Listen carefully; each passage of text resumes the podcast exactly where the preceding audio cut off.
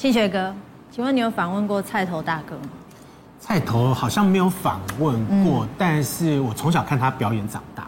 我也是，大家好像都是从小看他表演长大。对。但是你曾经去过健检吗？哎，健检，我健检好像我们公司有健检，嗯，但是我健检，呃，其实只做过两次。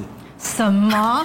做了两次以后，我看到全部都是红色的字，然后呢，我想说，啊，你也不能怎么样，算了，我干脆就不要做了。那你，那你以后改名叫廖鸵鸟好了。不行，这样子要去看，因为你知道菜头大哥就是这辈子他都没有去健检过，然后这一次第一次健检，他居然就发现他得了肝癌。天哪！对，我们来看一下。那你呢？那你呢？你自己有没有见检？你刚刚一直说我啊。我，我看起来应该是算年轻，但是。这跟年轻没有关系吧？检查过一次，一次正式的很很全身性的一次，啊有没有怎么样？有怎么样？还站在这，没有怎么样，但就是一些些红字，医生就是说啊，就是不要熬夜啊，是不是？生活正常，对呀，是不是跟我说的一样？可是你说你一堆红字，哎，我没有第二次看一堆红字啊，那你也不能怎么样，他就是跟你讲说 啊，那你可能那个。那个呃，这个要健康一点啊，然后呢要吃好一点啊，哈啊不要吃那些东西啊，肥肉不要吃啊，这样子。那你有听吗？也没有啊，是照常。谢谢，我们来看菜头大哥。好，来我们来看一下哈，七十一岁的菜头呢，罹患了肝癌哈。那其实呢，过去我们其实通常看到他表演都是红顶艺人反串秀。对对。然后呢，经纪人呢最最近传出来了哈，经纪人讲说他那个。呃，传出来哈已经开始住院治疗了。是，那声音听起来呢是有点虚弱的。对。后来呢，记者呢有打电话去问了菜头，嗯啊、呃，然后菜头讲说他住院住了很久了，快要出院了哈，要等医生的通知。然后记者也有问他说，怎么会突然发现自己生病了呢？就是跟刚刚那个丽婷讲的一样，他说。他过去呢，从来不曾做过这个健康检查，但是没有想到第一次做的话呢，就得到了肝癌哈。那其实肝癌的状况呢，非常的严重哈。那我们今天呢，其实就要好好来研究一下哈，到底是怎么样会发生这个肝癌？那为什么一发生的时候呢，通常都是肝癌的比较末期了哈？到底发生了什么事情？我们要了解一下这个沉默的杀手哈，赶快邀请一下我们今天特别来宾。是是是，首先我们欢迎重症科医师黄轩黄医师。哎，大家好。以及我们营养师赵涵颖。大家好，我是韩莹。接下来是医学美容中心院长伍荀白伍院长。呃，主持人、各位观众朋友，大家好，我是伍荀白医师。好，到底呃，我们怎么样发现我们自己是不是有肝癌的一个前兆？对。那么，呃，因为菜头他其实自己发现的话，已经是健康检查，可能也是算是比较后期了。我在想，他可能不舒服了，才会去检查吧。也不一定，他搞不好是定期的想到说，哎，有可能，因为他第一次，对他这是第一次。可是那如果一般的民众的话，他有没有办法从外显，对，就是外部上面的话，可以提早发现说自己有可能会有肝癌的问题？是，但是这边是说皮肤出现二红一黄，嗯，比如说肝啊，这有点像肝的这个颜色出现在手掌，手掌上面，对，或者是这个蜘蛛痣。不是黄疸，这个眼睛我觉得也太惊悚了吧？这眼睛眼白这边全部都是黄，就是有黄黄。问一下那个黄医师哈，那么外显的部分的话，这几项刚刚那个丽婷特别讲到说两红一黄，嗯，这个是不是就可以看判别出来说它可能就是肝癌？一般上啊，两红一黄啊，然后出现的时候，大部分是肝脏一个末期啊，它不是前期啊，因为刚才讲初期到中期。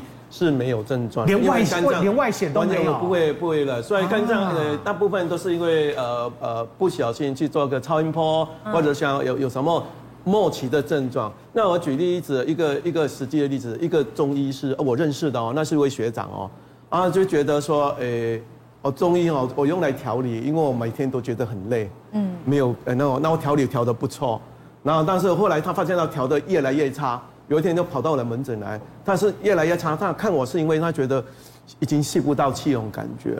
可是我在在那个学长那个那个这个中医师的学长，当他的手掌在给我看到的时候，就好像铁砂掌一样红红的。嗯，哦，我是有惊觉的，就像这样子吗？就是那个红红的哈，铁砂掌脸的。哎，不会啊，你没有啦。那你给我 give me five 这样子，give me five 啦，有没有？那种红，你看起来蛮红的。哎呀，那 种那种红到底是 不行，这样子人家会看我的面相。不要不要不要，不要担心啊。通常我们看到这样子哦，我就会跟我那个学长说，哎，学长对不起哦，我我可能要把你的上衣拉起来，因为我要听诊，然后我也要做你的身体检查。其实我主要目的地就是要找那个。那个珍珠字，那个蜘蛛的字哦，这个啊，那个字啊，那个字啊，对，但这是红色，然后像蜘蛛，小小非常小颗的字。哦，我终于在他的他的胸口啊，在旁边不经意就看到那一只蜘蛛，我心里面凉一下了。我说学长，我马上替你做超音波。他说，我说先做超音波，我马上做超音波，病狗啊，就一颗大概呃八公分的那个肿瘤就在他的肝脏那里面。他说不可能啊，我说学长，你以前。对对，这症状是怎么样子？那开始，因为他也是医疗人员，所以开始就恢复他，回复他以前还没有到这个症状之前的的感觉。然后告诉我，我我我记得很清楚啊，那这个就胀胀、闷闷、累累，胀胀就是肚子顶顶哎，它都一直胀胀，闷闷就是就是就是右上腹部就闷闷的，但是不会痛啊，因为我们肝脏哈并没有很好的神经啊，所以它一直长长大的时候你不会痛的。啊，另外最主要表现出来是你累累，不管你怎么调，你吃什么都很累累。还有一个重点，他告诉我，哎，奇怪，我喝开水喝多以后，我们的尿尿是不是会变成清澈透明的？对。啊，他尿尿永远还都是那个好像茶的颜色一模一样。哎，这个就这个就是有问题了。我跟你讲，学长，你这个就是有问题了，这是违反生理的状况，所以他警惊觉起来，原来。他所谓的表表现出来泪泪，还有那个尿尿啊，是像茶的颜色，持续你喝完以后还是不会变成清白的颜色。而且这种这种情况，其实这早期以前必须要来看呃我们的内科医师或肠胃科医师，因为我们呃可以了解所有的症状，你所看得到的六大症状一直到末期了，所看得到那身体的表征，什么黄疸啊，什么红红啊，那两个都已经到末期个阶段了。所以其实大家能了解一下，其实很多族群哦，啊，最主要是那个四大族群，慢慢硬硬哦，慢慢性肝炎啊，慢性呃 C 肝，慢性呃 B 肝，这没问题了嘛哈。啊，另外就是就是就是硬哦，就是硬是要喝酒啦，硬是要喝酒，当天要喝酒啦哈，自己一直在喝酒，喝酒对对对，就会肝硬化。啊，另外就是你的家族里面有人肝癌，哦、这部分的四大族群，其实你们就是高危险群啊，所以不能够轻易你的风险群，也不能够轻易忽略你的呃呃尿尿的颜色。啊，这样子这两个东西，如果你有在乎啊，其实我们每一年都常常做员工健康检查，嗯，记得真的要去做检查，不能说说而已。要做检查。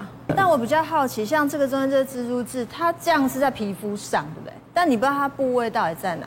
听说吴医师，你有曾经是五阴眼的部分，你有发现一个病人忽然出现在哪一个部位，被你抓到，他居然是肝病。因为如果是蜘蛛痣的话，它有可能在四肢，也有可能在腹部、胸部。嗯，对。那我印象非常深刻是，之前我碰过有一位四十几岁的女性。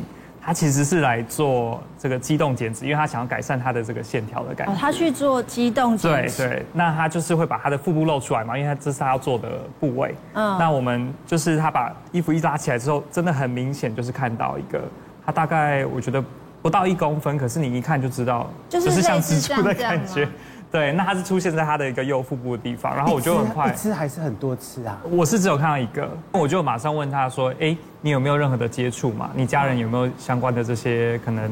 肝脏方面的病变呐、啊，有没有病史啊？有没有接触史啊？那他说他既然说有，所以我就跟他讲，那你赶快去做检查。就华佗在世，你这个人这样也能发现。但是要先注意的，其实有六大症状，就是开始每天都觉得很疲倦呐、啊，很累啊，还有你体重急速的减轻。像我们临床真的有看到有人在三个月内掉了二十公斤，人家还以为你去做什么减肥手术，或你得糖尿病，原来不是长期熬夜又酗酒，哎，突然肝脏病变，因为肝脏是属主要我们代谢所有。有营养素的器官，你肝脏开始不好，你的营养就不好消化，所以你就没办法吸收。我们说临床上有个叫白蛋白的数值就会急速掉了，然后你就整个人就是。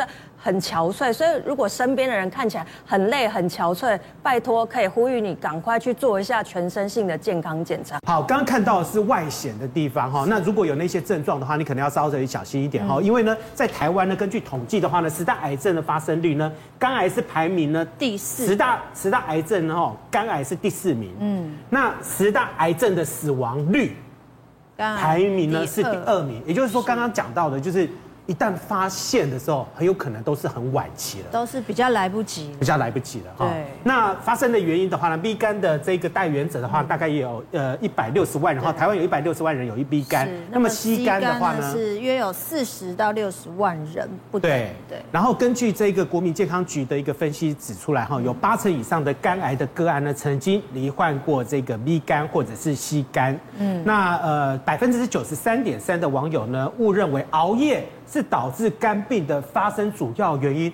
我是这百分之九十三里面的那一位。你，你，你觉得是爆肝的原因对？对，我每次都觉得那种肝不好的，就是他一定熬夜啊，然后硬要喝酒啊，什么，就是会有这种辛苦啊，这种想想法。对，对那黄医师对吗？我觉得大家都会，中国人的应该是白话文啊，都爆肝这两个字啊，其实我们肝没有爆了哈。啊，最主要是我刚才讲，还是那个你有没有慢性 B 肝和 C 肝，这才是最重要的。阿姨，你有没有健康检查，这才是最重要的，而并不是用白话文说，我熬夜我的肝就变不好，我肝好的时候我就可以熬夜，这是错误的观观念，这样子。那我们来看一下哈，这一个呢，哇，你看连台大的医生呢都一样。内科医师廖永祥，他本身就是 B B 型肝炎带原者，嗯，可是他有定期抽血追踪检查，肝指数都正常。啊，都正常，都正常。可是呢，他少做了这个东西，腹部超音波，所以他就最后发现他是罹患罹患肝癌。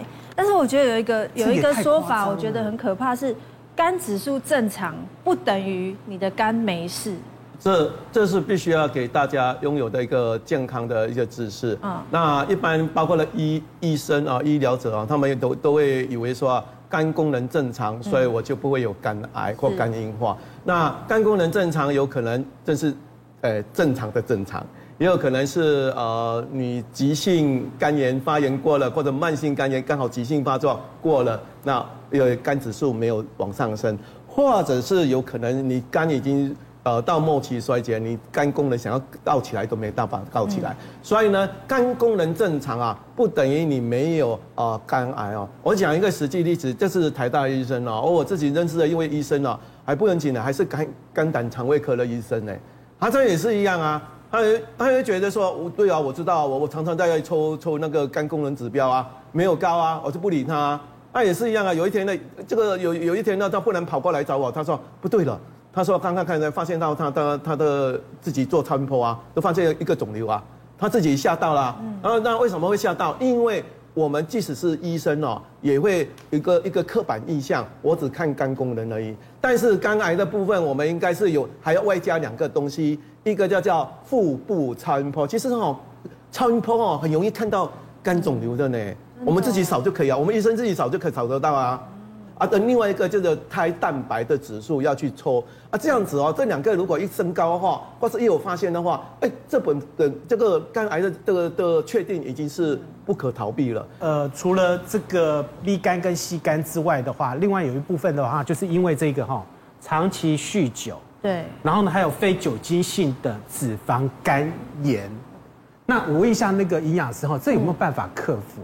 呃，我要跟大家讲，脂肪肝没有药医啊，就是没有任何的药物可以治疗。目前啦，那。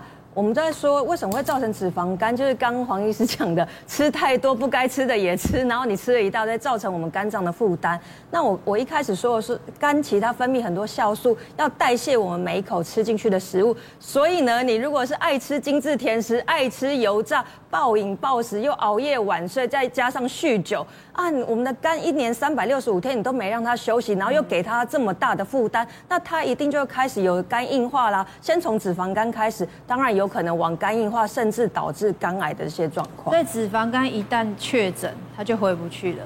脂肪肝的话没有药医，但是呢，我们既然用吃的把自己变成脂肪肝，一定可以用吃的来消脂肪肝。所以从饮食啊、运动啊、生活作息，你改变了，其实脂肪肝是会消的。营养师，我们台湾人的饮食习惯到底有没有比亚洲其他国家的饮食习惯要来得特别？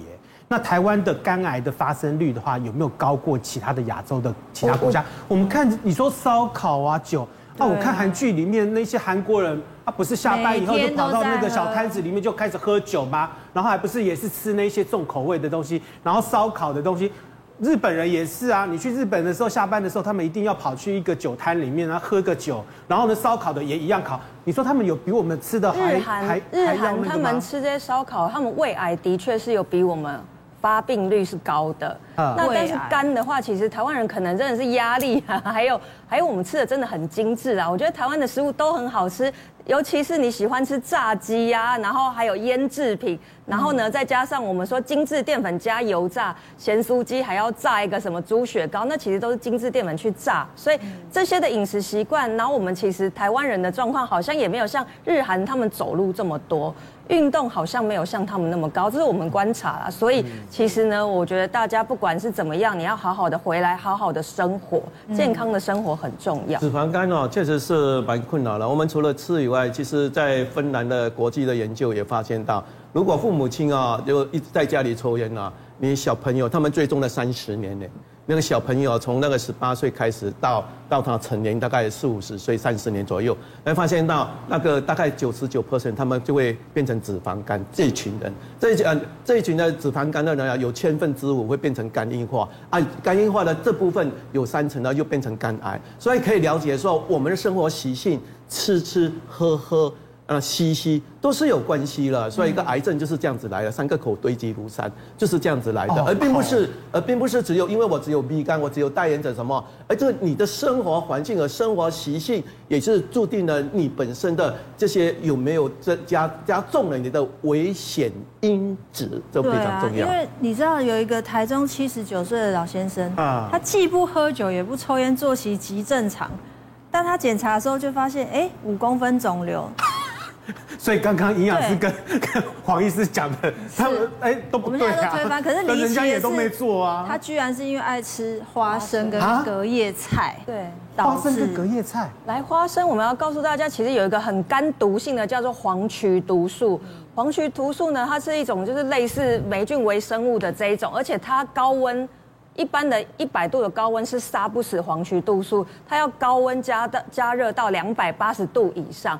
那你看说，我们如果买市售的花生啊，你如果没有去。合格安全检验，它有可能就会被这个黄曲毒素污染嘛？因为台湾很湿热，嗯，其实很潮湿，所以很容易会产生这个黄曲毒素。我们说不只是花生啊、干豆类，这是，而且甚至是如果我们的鸡鸭如果吃到牛啊这些吃到含有黄曲毒素的饲料，一样都会这些肉会有风险的。所以我们提醒大家，你你真的这个黄曲毒素，它的确是会造成肝毒性啊、急性肝发炎呐、啊，那当然有可能会致死的。所以建议大家。这些，我们说花生，你是要有安全的来源，有合格的检验。那有些那种混进来的，你不知道它到底被什么污染，那其实防不胜防，而且没有任何味道，看外观你也看不出来它有什么问题。这这才是很。那可是他刚刚有讲一个隔夜菜呢。隔夜菜的定义是说，我把没吃完放冰箱，隔天再热一次吃。哎，我们办公室里面很多同事都嘛带隔夜菜来吃中午的便当。我要提醒大家啦，因为我们在说亚硝酸盐，好，亚硝酸盐它是农药的一种，它会放在那个菜上面，就是说我们一般都会正常的含氮施肥嘛，所以是说你隔夜的话，如果还有你加热到其他的肉类。隔天亚硝酸胺、亚硝酸盐这些会隔天会比第一天吃新鲜吃还要多很多。那其实我建议大家不要这么的恐慌啊！如果你尽量你带便当的蔬菜改成像木耳啊、菇类这种比较不会用到含氮这种农药的这种蔬菜，其实是安全的。哦。那可是有有很多隔夜菜，我觉得其他的问题会是在它的营养素已经流失了，像大量的维生素 C 都已经没有了，你等于在吃它的纤维剩尸体而已。所以我觉得，如果你是带便当的，尽量不要带那些绿色的蔬菜。那以前长辈都说啊，你刮不好就喝现金啊。给灵寡，那蚬精营养师是有用的。哎，蚬精的确它是有含大量的 B 群啊、锌啊，的确是我们护肝的营养素，的确是有临床实证。哎，你喝这些是蛮好的。哦、但是呢，我们要担心就是说，如果你已经有慢性肾脏病的人，你就不要喝太多，因为它钾离子太高会伤肾。嗯，哎，那有没有一种说法，就是呃那个吃肝补肝，那我就多吃一点点猪肝？其实没有哎，吃肝的话胆固醇也蛮高，是可以补到一些铁了。来，黄医师。这个分享一个真的呢，我一个以前年轻的时候当医生，跟我同届的医生，他很孝顺，他就回去乡下，地呃，再找阿妈，阿妈讲，哦，听讲你肝不好啊，哇，阿妈都开心啊，蛤蟆汤哦，轻轻的刚从那个海里面拿出来的，深深的就给他喝啊，为了孝顺，孝顺嘛，他就拿起来喝，喝完以后，呃，他就没有来上班了，因为他就喝完以后，蛤蟆藤来的细菌就跑到他的肝脏里面，然后引发了败血症，然后去后来听说要去北部的医学中心，然后。从此以后，他就没有回来跟我们上过班了，因为这样子就往生，啊、所以也是刚好呼吁大家说，你肝不好，不是你学白讲的，啊，物件嘛要煮好熟啦哈，啊，煮好熟啦，煮好熟煮熟啊，你问营养师啊，很多东西就必须要煮熟啊，没有煮熟，你再怎么保也不能可能保啊，而且没有煮熟啊，里面本来就很多细菌啊，啊，这刚好它肝不好，然后就刚好细菌就藏在里面，然后就变成一个败血。